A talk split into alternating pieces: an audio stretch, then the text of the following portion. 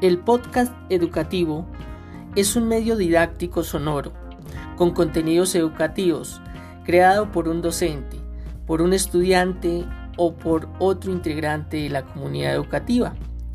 Permite crear guiones adaptados a cada uno de los contextos.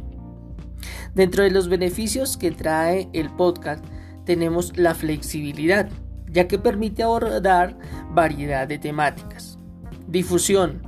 A través de estructura web hipertextual, el proceso de escucha puede repetirse cuantas veces se desee. Creatividad, ya que permite crear contenidos propios de interés eh, también comunitario.